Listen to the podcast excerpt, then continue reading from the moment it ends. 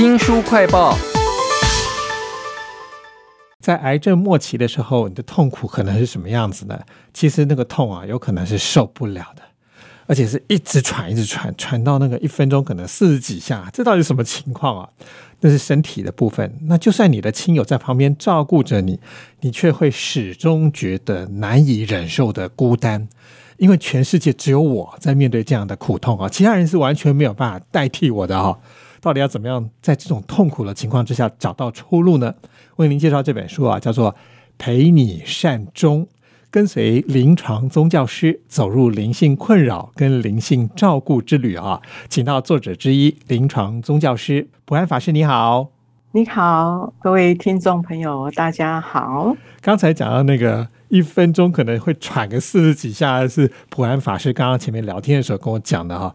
没有想到你们会在临床看到这样的情况。当然，我想是医生会来处理这个事情，但你们应该面对的跟我们想象的不太一样吧？哦，是的，安宁的医疗现场哈，身体症状控制是最重要的一步。我们的病人进入到安宁病房，第一件事情绝对不会是跟宗教师聊天，然后 一步是做身体的症状控制。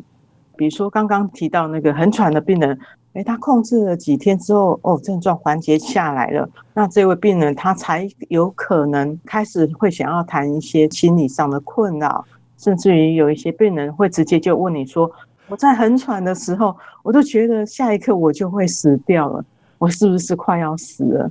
那像这样的一个问题，就是灵性的问题。所以他说，如果我死了，我要去哪里呢？他如果有宗教信仰，那非常好；如果他没有宗教信仰的话，那该如何跟他回应他未来要去哪里这件事情？那这就就考验宗教师的临床经验跟技巧。原来是这样啊！陪你善终，你们主要照顾的是在灵性方面的困扰。那灵性，我觉得有时候是跟那些外在的伤口或者是身体的一些臭味，我觉得是有关的。就是你可能会觉得说，我太臭了，我的身边照顾我的人可能受不了，或者说我会非常生气的对待我身边的人，或者是对待我自己。好了，哦，其实非常的多诶。像伤口的恶臭啊，或者是他的外在形象哦，就变成跟以前完全不一样，瘦骨如柴。那我们就会评估这位病人，他可能有自我尊严感的问题，抗拒外人的探视。那甚至于他觉得人家去看他的时候，这个眼神啊都不愿跟他对焦啊，甚至于觉得自己成为了家人的负担。不仅是在经济上的负担，甚至于照顾上，甚至于很多层面的担忧的事情非常的多。呃，还包括说有一位阿公，他九十一岁，他想要看他的孙子结婚，可是孙子结婚是在几天后，他在当下状况已经不是很好了。所以我们那时候知道这个心愿，就在我们病房为他的孙子啊举行了一个简单的订婚仪式。那这位爷爷就在订完婚的隔天中午，他就很安心带着微笑离开。所以我们在临床照顾就发现，哦，人在生命最后一里路，哇，要面对的事情非常非常的多哎。对，就不是不是单单只有说啊，这是伤口的问题呀，然后就是这个症状的问题呀。是哦，这这都是其中的一小部分。这也是我们看来这本书啊，陪你善终啊，跟随临床宗教师走入灵性困扰跟灵性照顾之旅啊，才知道说，原来我们亲人可能在最后一里路的时候是什么样子的。你们每一天到医院啊，不一定会知道说今天会关怀到谁嘛。那你们的工作日常是什么样子啊？我们的工作其实我们并不是每天都在医院，所以我们照顾病人都会有优先顺序。第一个一定先医护人员转介的病人，就是有急需要先去探视病人。第二个就是说，如果急性的病人处理完了之后，然后接下来并没有，我们就会照日常平常有去关心的病人，就会去探视他。那多数，比如说我一周在医院里面是三天的时间，那这三天里面我大概的循环会是这样。那我们也关心我们的病人家属，因为在五全照顾里面有个叫全家的照顾。所以它跟一般医疗不一样的地方在于，我们照顾病人之外，也照顾我们的家属，包括这一个病人往生之后，会持续的去关怀家属的悲伤的情绪。所以这样的一个训练，就是这样一个宗教师的养成，哦，我们要学习的东西还非常的多嘞。除了我们自己佛教佛法的专业之外，我们可能还要呃学习心理学，学习怎么智商，甚至于我们要学习一些不同的艺术治疗哇，等等的。还有就发现早期刚训练的时候，觉得啊就是一直看病人，一直看病人。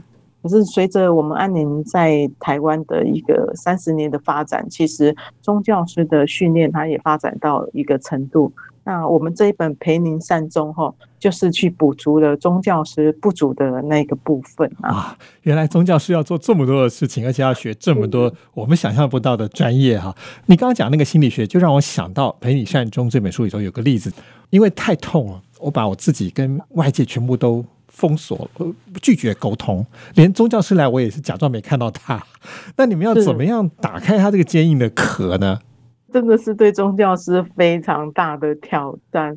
早期我们刚到临床，非常害怕面对这样的病人，因为你会一直被拒绝。那我们在到场的时候，基本上大概都是信徒都非常欢迎师傅去跟他讲话。可是到医院的时候，会变成病人就是不要看到你，因为他觉得他看到你就会觉得他好像快死掉了这样。甚至于他会觉得说：“哇，别别气，你准备来搞走粮？哎，我不需要走粮，这样 就直接把我们轰走，这样，所以我们也很挫折啦。那可是后来我们去理解说，原来他这么坚硬的外壳里面是存在着他对死亡的害怕，因为他从以前的经验，再就是他身体的不舒服，时时刻刻在提醒他，他可能即将要面对死亡。”所以他就把这些情绪啊投射到自己，投射到亲人，投射到提供杯啊宗教师，然后拒绝沟通。可是我觉得最好的方法就是持续不断的去探视他，然后要让这位病人觉得你不是带着目的探视他，你纯粹就是对他保持一种对人的关怀。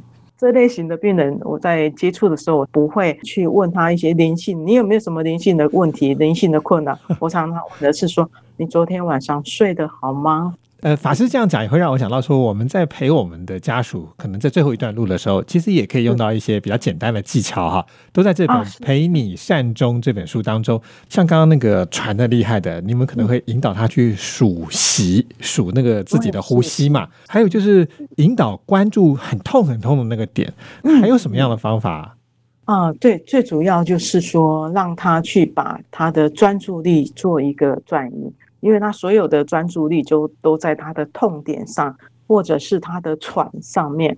那这时候我们会引导他去，比如说数呼吸的部分，就让他把注意力转移到自己的呼吸上面。他这个时候会心里的那个焦虑感就会比较减轻。哦。那如果他有宗教信仰的话，那我们甚至会引导他说：“那把痛的点啊，比如说我现在是骨头在痛，然后引导他去观想。”把这个痛当成是一个点，然后我们去观想阿弥陀佛的手放在你的痛点，让你的痛散发出去，让那个痛的地方不会再那么的疼痛。是。那其实它有一个非常重要的点，如果是在那个痛点的部分啊，我们其实是会寻求医疗上的协助。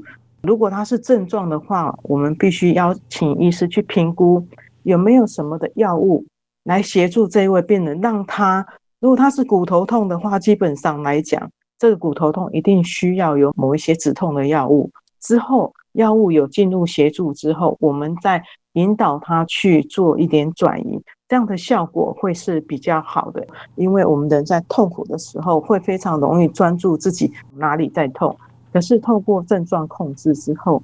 他再来做这样的一个练习，他的效果会更好。就会跟安宁团队的照顾，因为呃，宗教师是非医疗专业人员，那所以要跟医疗专业人员互相搭配。哇，原来是这样！陪你善终啊，跟随临床宗教师走入灵性困扰跟灵性照顾之旅。非常谢谢普安法师接受访问，介绍你们在平常工作的重点。谢谢您，谢谢，感恩。也请您记得帮新书快报按个赞、分享以及留言哦。我是周翔，下次再会。